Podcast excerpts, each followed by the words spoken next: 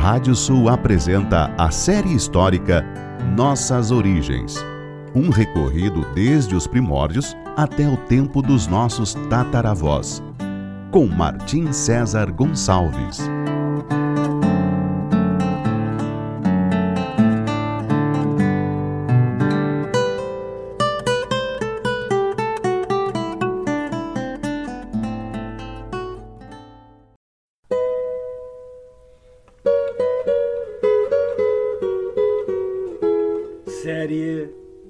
Histórica Nossas Origens da savana africana até a pampa ameríndia.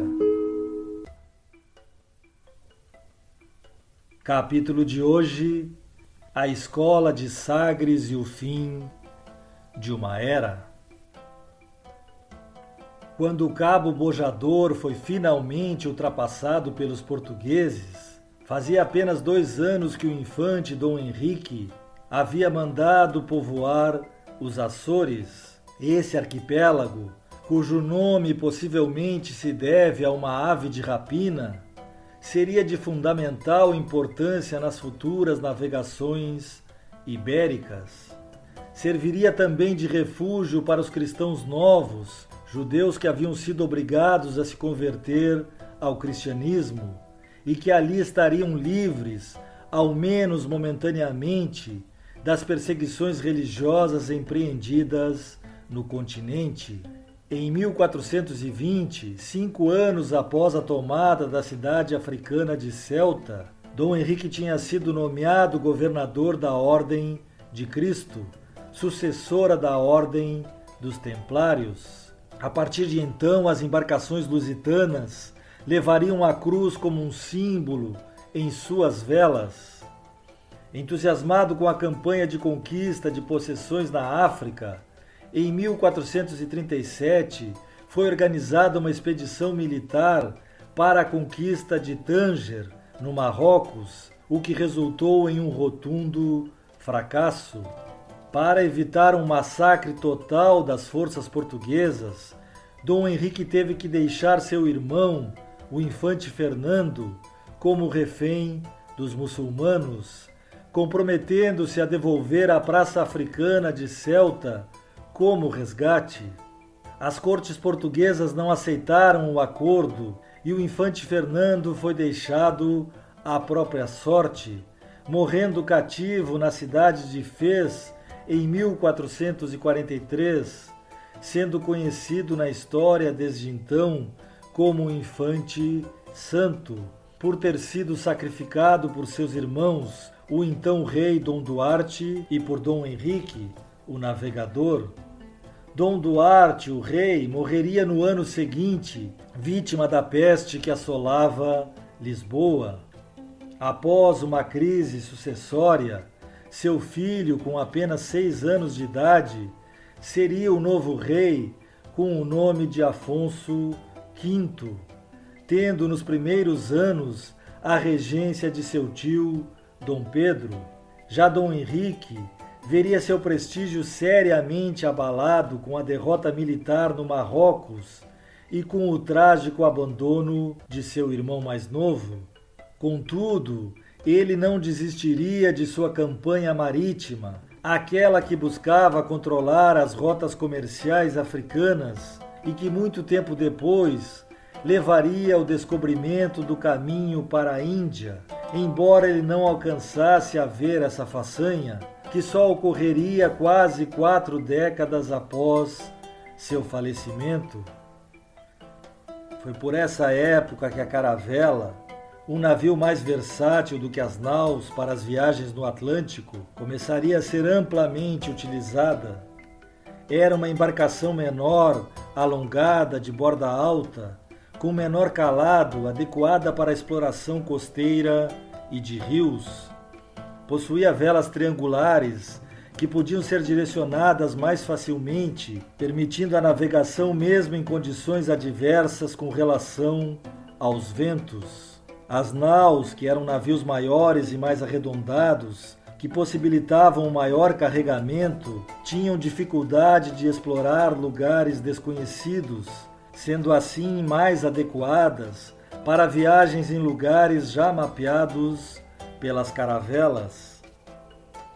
Na década de 1440, os limites litorâneos da costa oeste da África, que correspondiam à extremidade sul do grande deserto do Saara, foram ultrapassados pelos exploradores portugueses. Como resultado desses feitos, um dos grandes objetivos, se não maior, de Dom Henrique tinha sido alcançado, pois a partir de então ele começou a desviar as rotas de comércio do norte africano, afetando principalmente o comércio islâmico da região mediterrânea. E é nessa mesma época que Dom Henrique teria recebido a concessão da região de Sagres, no extremo sul de Portugal, para fundar uma vila. Uma lenda que pode ter algum fundo de realidade conta que ali ele se cercaria de matemáticos, astrônomos, navegadores, cartógrafos e sábios de diversas origens e dons para fundarem uma escola que levaria avante seus objetivos de conquista dos mares e litorais atlânticos. Enquanto isso, nas costas africanas, que iam sendo visitadas por seus navegantes, mais e mais feitorias eram fundadas com o intuito de serem entrepostos de onde os portugueses iriam adquirir as riquezas locais, no começo principalmente o ouro, abundante nessa região que abrigava o chamado Império do Mali, reino que hoje abarcaria, além do Mali, Serra Leoa, Senegal, Gâmbia e Guiné.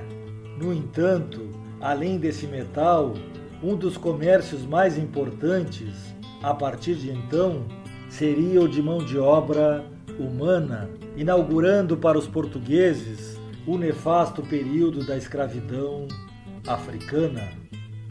Em 1441, os primeiros escravos africanos vindos por via marítima chegariam a Portugal.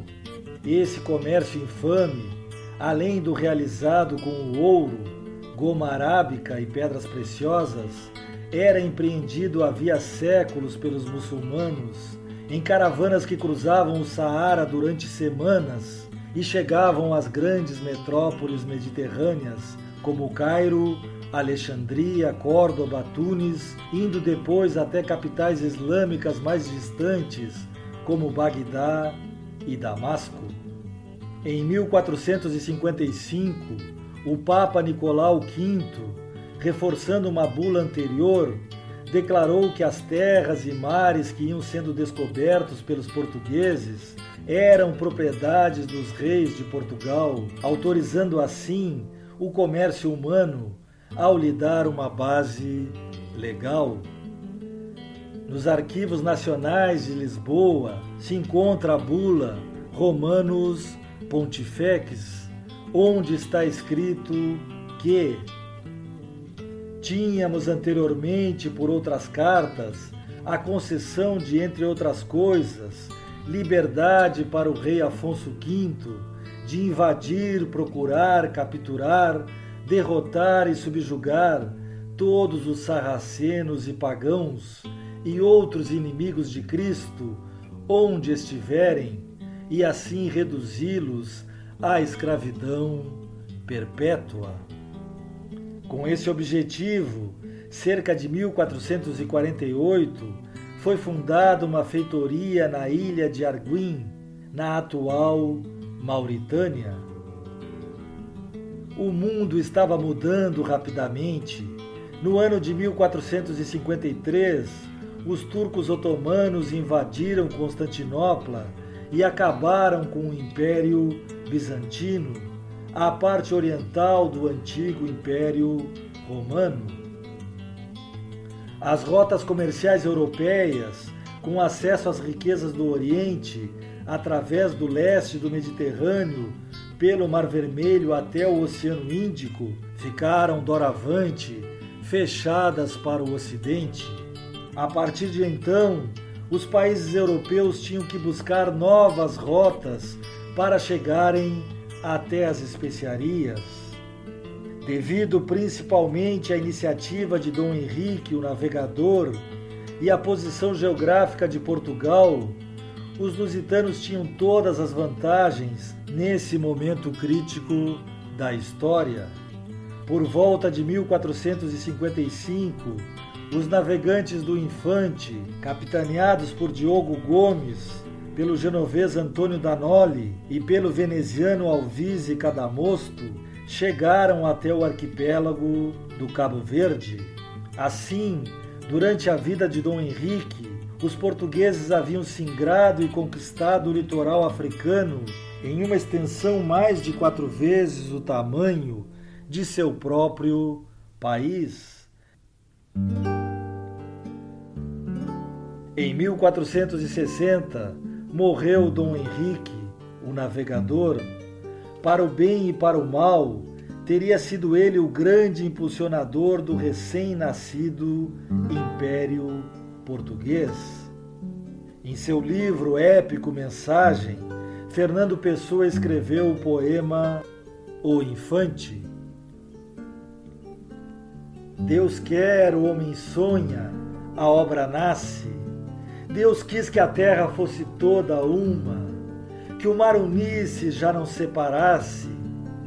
Sagrou-te e foste desvendando a espuma e a orla branca foi de ilha em continente, clareou correndo até o fim do mundo, e viu-se a terra inteira de repente surgir redonda do azul profundo. Quem te sagrou criou-te português, do mar e nós em ti nos deu sinal. Cumpriu-se o mar e o império se desfez. Senhor, falta cumprir-se Portugal. No próximo capítulo falaremos sobre o nascimento da Espanha moderna. Até lá!